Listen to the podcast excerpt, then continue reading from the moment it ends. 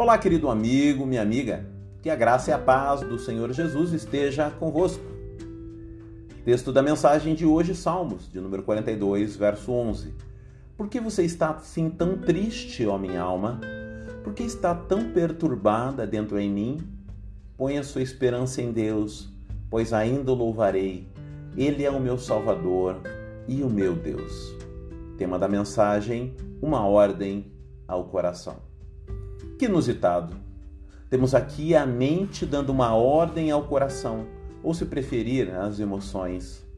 Mesmo diante de todas as evidências do cuidado do Senhor, depois de tantos relatos transmitidos de pais para filhos, de avós para netos, depois de tantas evidências históricas, milagres, ainda assim, as emoções sucumbiram diante da inquietude da vida.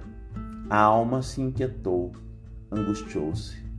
Poderiam denominar de depressão, descontentamento ou apenas um dia ruim.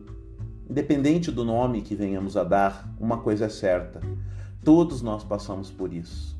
Aliás, você pode estar passando por isso neste momento, e se não está, guarde essa dica do salmista ao seu coração, pois essa hora de deserto sempre vem.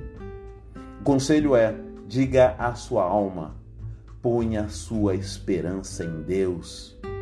Como se fosse possível domar as emoções, o salmista não admite a possibilidade do entristecimento, do abatimento. Ele adianta os episódios do futuro pela fé. Ainda o louvarei. Quando se estuda sobre adoração, se descobre que a adoração é individual, invisível, e todos devem projetar a Deus, porque Ele é digno.